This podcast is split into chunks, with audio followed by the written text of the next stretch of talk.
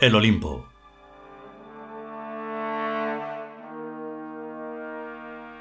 Trigésimo tercer capítulo. Quinta parte.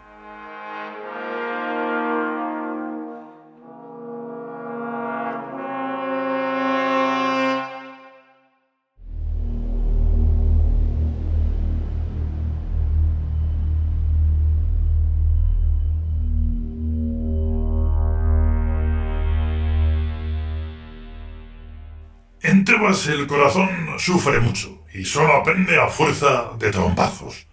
Pero en Vic, como va de pensamiento, el dolor es solo la teoría matemática de la vida, de la que vamos aprendiendo muchas cosas. Todo. Se coge la plantilla teórica y se la pone sobre la realidad fáctica. Lo que coincide está bien y lo que no coincide está mal. Así de sencillo. ¿Es la humanidad lo que teóricamente se dice que es? No, ¿verdad? Pues entonces la humanidad es mala y está mal hecha. De eso no cabe la menor duda, e incluso a ojo de buen cubero. a veces las soluciones más simples son las más acertadas. Imaginemos un negocio, teóricamente montado para ganar dinero. Si ese negocio gana fácticamente dinero, es bueno, y se merece todas las bendiciones de Berk. Pero si ese negocio no gana dinero, o si encima lo pierde, es malo, y se merece que el destino lo maldiga y lo destruya. Pues si esa regla funciona para los negocios, ¿por qué no iba a funcionar también para la gente y para todas las cosas? La teoría del ser es el deber del ser, y todo lo que no coincide con su teoría está condenado al fracaso y a la extinción. Exactamente eso es lo que le está pasando a la democracia, que no coincide con su teoría. Que una cosa son los discursos y otra cosa muy distinta son las realidades.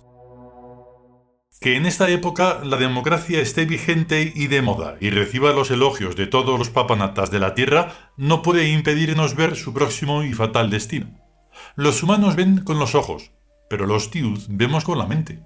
Ellos ven la apariencia, nosotros vemos la lógica del proceso que se está desarrollando detrás de las apariencias.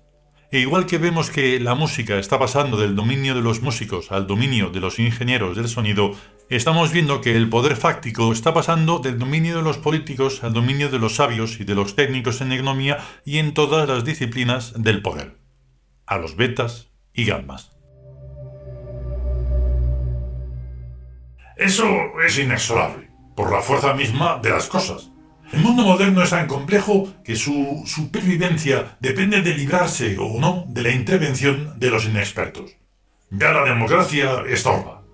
En los siglos XVIII y XIX, los bienes de la civilización eran lo suficientemente simples y sencillos como para que cualquier ignorante pudiera dar su opinión sobre ellos y esta opinión ser tenida en cuenta. Pero ya, en los tiempos que se avecinan, todo es tan complicado que la opinión del inexperto es mortal de necesidad cualquiera que sea la cosa a que se aplique. Opera a un enfermo en base a la opinión democrática y verás cómo se te muere. Ya no es la opinión mayoritaria, sino la opinión experta la que tiene el derecho a decidir. En caso contrario, fracaso. Y por eso los actos electorales del siglo XX ya no son actos democráticos, sino ferias para engañar a los bobos del pueblo.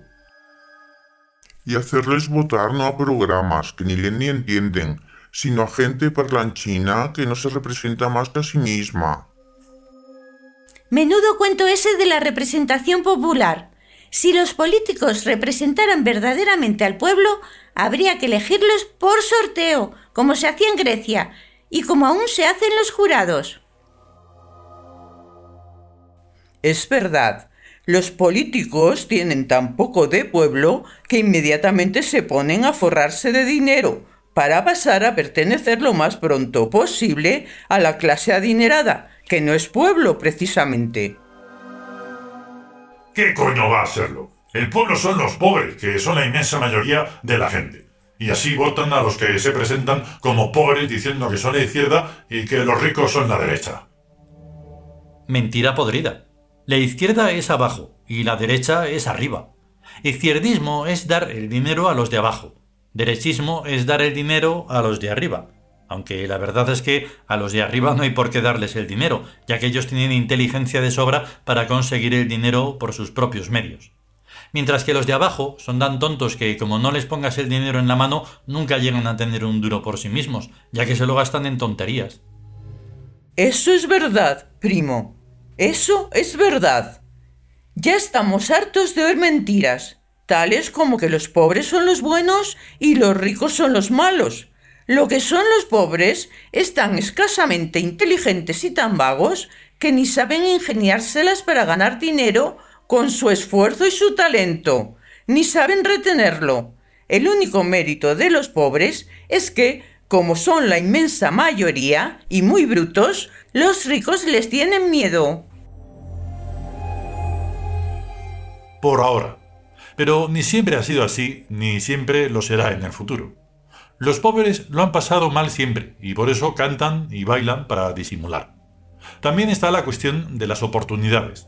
A un pobre que no se le ha presentado todavía una oportunidad de hacerse rico, no se le debe juzgar con la misma severidad que a otro pobre que sí ha tenido esa oportunidad y la ha perdido por falta de talento o por vagancia. El principal fallo de los pobres es que se casan muy pronto y se cargan de hijos, por lo que nunca pueden levantar cabeza. Ya se sabe que tener un hijo es un delito que se castiga más duramente que poner una bomba en unos grandes almacenes y hacerla estallar a la hora en que haya más público. Porque si matas a 100 o a 1000 personas, lo más que te hacen es condenarte a 30 años de cárcel y con buen comportamiento estás en la calle antes de 10.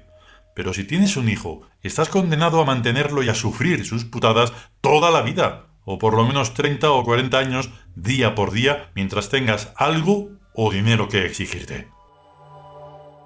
Justo castigo, sí señor, por osar traer hijos al mundo. Todo castigo es poco para los padres y madres biológicos. Por algo será. Todavía no sabemos comprender el crimen de la procreación, ni por qué la vida y el destino castigan tan duramente a los padres humanos y a las madres humanas. Pero por algo será. Quizás sea porque cada hijo es siempre un reencarnado desconocido que vuelve a la Tierra para seguir haciendo maldades. Y claro, los padres biológicos son cómplices de esta invasión uterina y cometen un crimen de traición. De traición al orden imperial sabio y adulto, que es al que tienden la vida y la educación. Traer un hijo al mundo es dar paso de nuevo a un viejo enemigo del orden imperial sabio y adulto, que es lo que son la inmensa mayoría de los reencarnados. Solo los Tiud suelen portarse bien con sus padres biológicos, y estos no son castigados por haberlos traído al mundo, debido a que los Tiud no solo no son enemigos del orden imperial sabio y adulto, sino sus naturales firmes defensores.